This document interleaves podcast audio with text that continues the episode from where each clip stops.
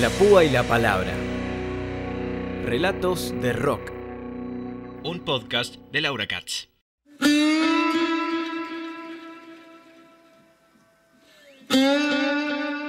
Esto es La Púa y la Palabra, un podcast para mezclar en tu playlist.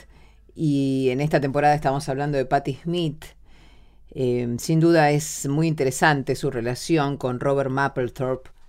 Eh, por todo, por cómo se conocieron, por el vínculo que tuvieron, los vínculos que tuvieron incluso entre ellos, cómo fue mutando y variando esa relación a través de los años y por lo rico de sus personalidades, por su pasión por el arte, también por la pobreza. Eh, yo sé que algunos y algunas que están escuchando dirán, ah, pobreza, buah, están en Estados Unidos. pero, pero sí, sí, hubo algunas épocas bastante difíciles, incluso en Nueva York, en aquella Nueva York dominada culturalmente por Andy Warhol, en las que pasaban hambre. Y eso también los enriqueció de alguna manera. El momento en el que se conocieron es muy particular porque está lleno de, las señales del amor y aunque uno quiera creer que el amor no son las señales del amor, en este caso sí se, da, se dan ambas cosas, por lo menos en ese principio. Cuenta Patti Smith.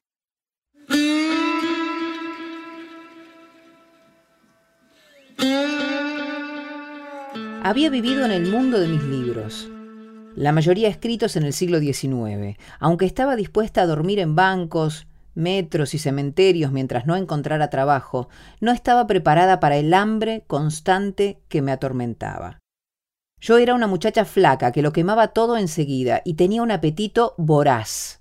El romanticismo no podía colmar mi necesidad de alimento. Hasta Baudelaire tenía que comer. Sus cartas contenían muchos lamentos desesperados por faltarle la carne y la cerveza negra. Necesitaba un trabajo. Fue un alivio cuando me contrataron como cajera en una de las sucursales de la librería Brentanos. Habría preferido trabajar en el departamento de poesía, a tener que registrar las ventas de joyería y artesanía étnica, pero me gustaba mirar las baratijas de países lejanos, pulseras, collares y un Buda incrustado de joyas. Mi objeto favorito era un modesto collar de Persia, dos placas de metal barnizadas unidas por recios hilos negros y plateados, como un escapulario muy viejo y exótico. Costaba 18 dólares, lo cual me parecía mucho dinero. Cuando había poco trabajo lo sacaba del estuche, reseguía la caligrafía grabada en su superficie violeta e imaginaba historias sobre sus orígenes. Poco después de que empezara a trabajar, entró en la librería un muchacho que había conocido en Brooklyn. Estaba muy diferente, con camisa blanca y corbata. Parecía un colegial católico. Me contó que trabajaba en Brentanos de Manhattan y tenía un bono que quería utilizar. Pasó mucho rato mirándolo todo, los abalorios, las figurillas, los anillos de turquesa. Por fin dijo, quiero esto. Era el collar persa. También es mi preferido, respondí. Me recuerda un escapulario. ¿Eres católica? me preguntó. No, pero las cosas católicas me gustan. Yo fui monaguillo, me sonrió. Me encantaba balancear el incensario. Estaba contenta porque había elegido mi artículo preferido, pero triste porque se lo llevara. Cuando lo envolví y se lo di, dije sin pensarlo, no se lo regales a ninguna chica que no sea yo. Sentí vergüenza de inmediato, pero él sonrió y dijo, descuida. Después de que se marchara, miré el trozo de terciopelo negro donde había estado el collar persa. A la mañana siguiente, un artículo más trabajado ocupó su lugar, pero no tenía su sencillez y misterio. Cuando terminó mi primera semana tenía mucha hambre y seguía sin tener a dónde ir. Me aficioné a dormir en la tienda. Me escondía en el baño mientras los demás se marchaban y cuando el vigilante nocturno echaba la llave dormía encima de mi abrigo. Por la mañana parecía que hubiera llegado temprano. No tenía un centavo y hurgaba en los bolsillos de los empleados en busca de monedas para comprarme galletas de mantequilla de cacahuate en la máquina expendedora. Desmoralizada por el hambre, me horroricé cuando no me dieron ningún sobre el día de pago. No había entendido que retenían el sueldo de la primera semana y me fui a llorar al guardarropa.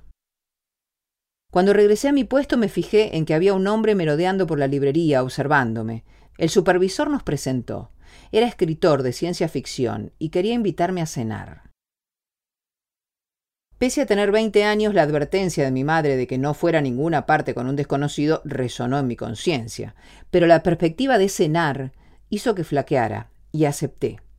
Esperaba que el tipo, siendo escritor, fuera agradable, aunque parecía más bien un actor que interpretaba a un escritor.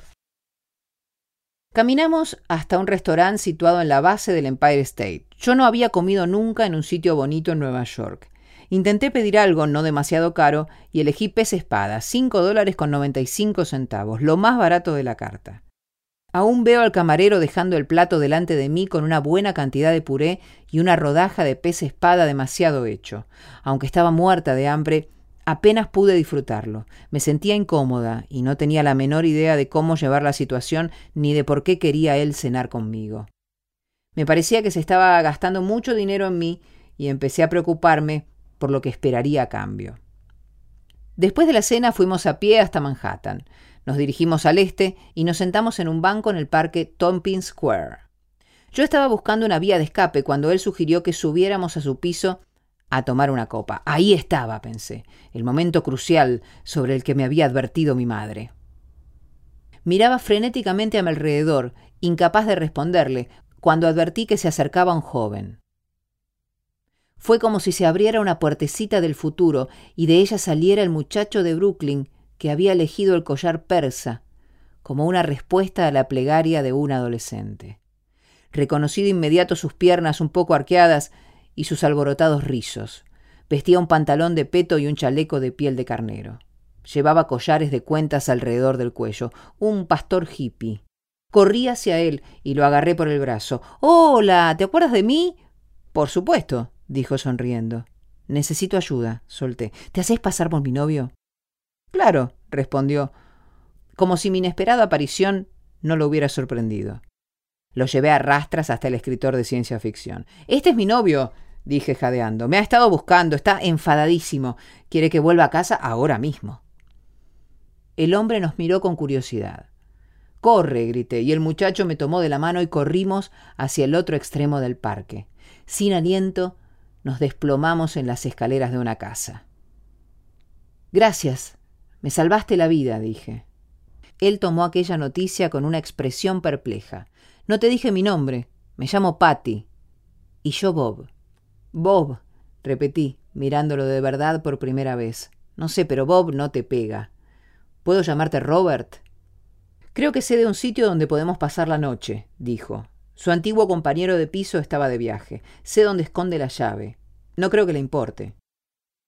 Su amigo vivía en un pisito de Waverly, cerca de la Universidad de Pratt. Doblamos por una callejuela donde Robert encontró la llave escondida debajo de un ladrillo suelto y entramos en el piso. Nada más hacerlo nos entró vergüenza, no tanto por estar solos como porque nos hallábamos en una casa ajena. Robert se esmeró porque me sintiera cómoda y luego, pese a lo tarde que era, me preguntó si quería ver su obra, que estaba guardada en un cuarto interior. La esparció por el suelo para que la viera. Había dibujos y aguafuertes, y desenrolló algunas pinturas que me recordaron a Richard Pruset Dart y a Henri Michaud. Múltiples energías vertidas sobre palabras entrecursadas y dibujos de trazo caligráfico. Reconocí con asombro los círculos celestiales de mi infancia, un mandala. Un dibujo que Robert había hecho el Día de los Caídos me conmovió especialmente. Jamás había visto nada igual. Lo que también me sorprendió fue la fecha, el día de Juana de Arco, el mismo día que yo había prometido hacer algo con mi vida delante de su estatua. La púa y la palabra. Relatos de rock. Seguinos en redes.